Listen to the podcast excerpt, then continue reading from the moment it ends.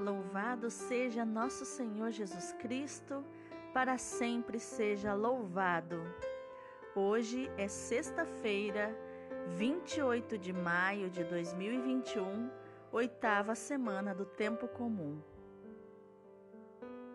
A leitura de hoje é o livro do Eclesiástico, capítulo 44, versículo 1 e versículos do 9 ao 13 Vamos fazer o elogio dos homens famosos, nossos antepassados, através das gerações. Outros não deixaram lembrança alguma, desaparecendo como se não tivessem existido. Viveram como se não tivessem vivido, e seus filhos também, depois deles. Mas estes, ao contrário, são homens de misericórdia. Seus gestos de bondade não serão esquecidos. Eles permanecem com seus descendentes. Seus próprios netos são a sua melhor herança. A descendência deles mantém-se fiel às alianças, e graças a eles também os seus filhos. Sua descendência permanece para sempre e sua glória jamais se apagará. Palavra do Senhor, graças a Deus. O salmo de hoje é o 149, versículos do 1 ao 9. O Senhor ama seu povo de verdade. Cantai ao Senhor Deus um canto novo e o seu louvor na assembléia dos fiéis. Alegre-se Israel em quem o fez, e Sião se rejubile no seu rei. Com danças glorifiquem o seu nome, toquem harpa e tambor em sua honra, porque de fato o Senhor ama seu povo e coroa com vitória os seus humildes. Exultem os fiéis por sua glória e cantando se levantem de seus leitos, com louvores do Senhor em sua boca. Eis a glória para todos os seus santos.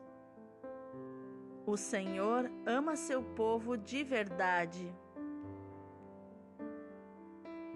O evangelho de hoje é Marcos capítulo 11, do 11 ao 26. Tendo sido aclamado pela multidão, Jesus entrou no templo em Jerusalém e observou tudo. Mas, como já era tarde, saiu para Betânia com os doze. No dia seguinte, quando saíam de Betânia, Jesus teve fome. De longe, ele viu uma figueira coberta de folhas e foi até lá ver se encontrava algum fruto. Quando chegou perto, encontrou somente folhas, pois não era tempo de figos. Então Jesus disse à figueira: Que ninguém mais coma de teus frutos. E os discípulos escutaram o que ele disse. Chegaram a Jerusalém. Jesus entrou no templo e começou a expulsar os que vendiam e os que compravam no templo. Derrubou as mesas dos cambistas e as cadeiras dos vendedores de pombas. Ele não deixava ninguém carregar nada através do templo. E ensinava o povo, dizendo: Não está escrito: Minha casa será chamada casa de oração para todos os povos? No entanto, Vós fizestes dela uma toca de ladrões. Os sumos sacerdotes e os mestres da lei ouviram isso e começaram a procurar uma maneira de o matar. Mas tinham medo de Jesus porque a multidão estava maravilhada com o ensinamento dele. Ao entardecer, Jesus e os discípulos saíram da cidade. Na manhã seguinte, quando passavam, Jesus e os discípulos viram que a figueira tinha secado até a raiz. Pedro lembrou-se e disse a Jesus: Olha, mestre, a figueira que amaldiçoaste secou. Jesus lhes disse: Tende fé em Deus. Em verdade vos digo: se alguém disser a esta montanha, levanta-te e atira-te no mar, e não duvidar no seu coração, mas acreditar que isso vai acontecer, assim acontecerá. Por isso vos digo: tudo o que pedirdes na oração, acreditai que já o recebestes, e assim será. Quando estiverdes rezando, perdoai tudo o que tiverdes contra alguém, para que vosso Pai que está nos céus também perdoe os vossos pecados. Palavra da salvação, glória a vós, Senhor. Então, quais ensinamentos de inteligência emocional podemos encontrar nos textos de hoje? Ah, meu irmão, minha irmã, eu estou especialmente feliz no dia de hoje, porque o Evangelho é simplesmente. Este Evangelho é o que eu mais gosto de todos os trechos do Evangelho, porque ele fala do único pedido que Deus faz para o ser humano, que é ter fé. E como eu não me canso de dizer, qual o tipo de fé que Deus nos pede? Não é a fé do acreditar, mas é a fé do crer, que é confiar 100% nos planos do Senhor. Mas antes de falar sobre o Evangelho, eu quero falar sobre a leitura de hoje. A leitura de hoje que fala que as pessoas que têm misericórdia nunca são esquecidas são pessoas que transcendem no tempo, marcam a história. Sua descendência permanece para sempre e sua glória jamais se apagará. Nossas atitudes marcam a nossa história, tanto para o bem como para o mal. Hitler, por exemplo, marcou a história de forma tenebrosa. Madre Teresa de Calcutá, por exemplo, marcou a história de forma maravilhosa.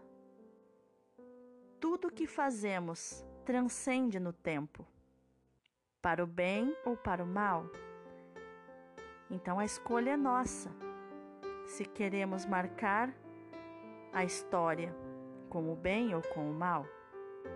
E cada vez que reconhecemos o poder de Deus e temos fé, nós cantamos ao Senhor um canto novo, um louvor novo, um vinho novo para o Senhor Deus, o vinho da alegria.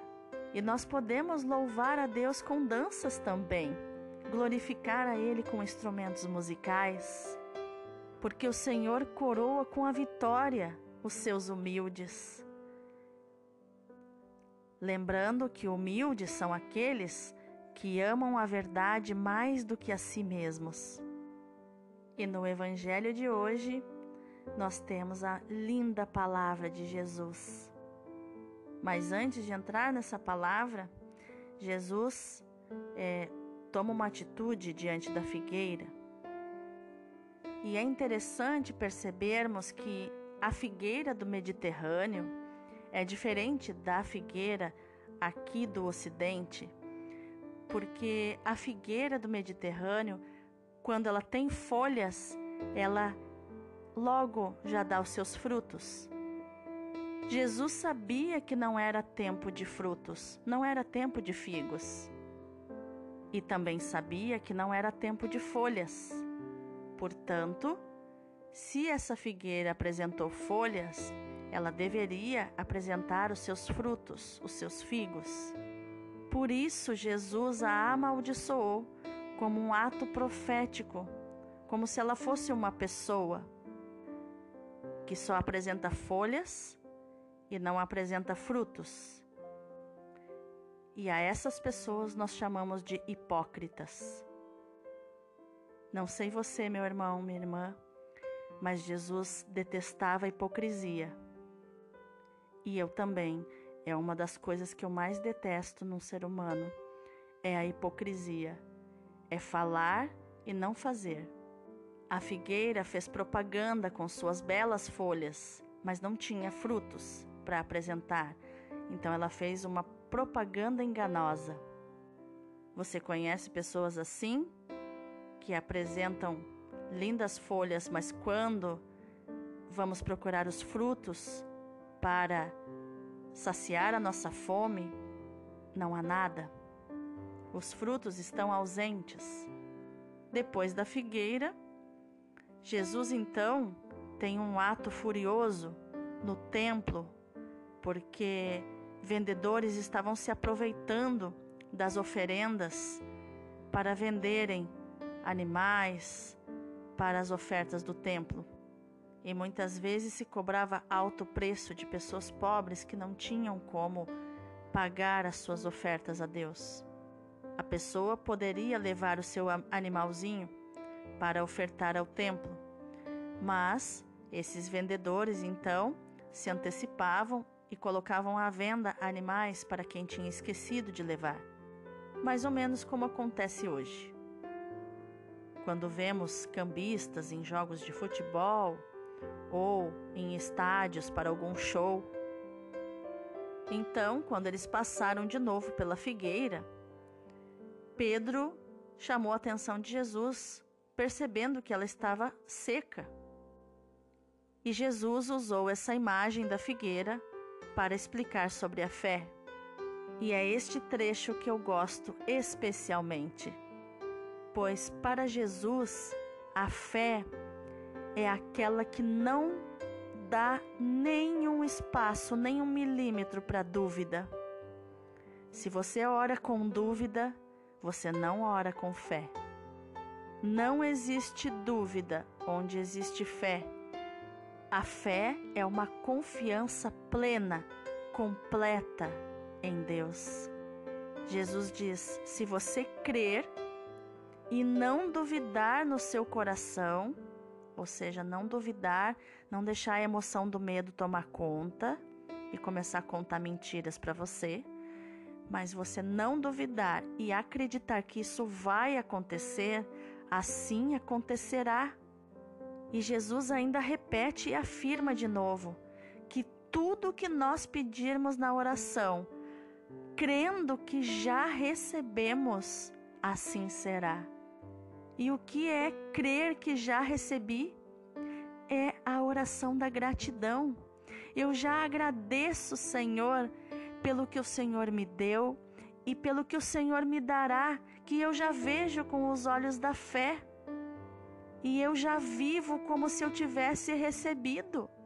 Porque eu creio que já recebi, eu creio que na eternidade, onde o Senhor vive, e onde só existe o agora, o agora que eu ainda não conheço, lá já se realizou aquilo que eu espero do Senhor. Isso é lindo, meu irmão, minha irmã. Viver assim é a coisa mais maravilhosa, é a maior descoberta que eu fiz na minha vida. E Jesus termina com o ensinamento do perdão.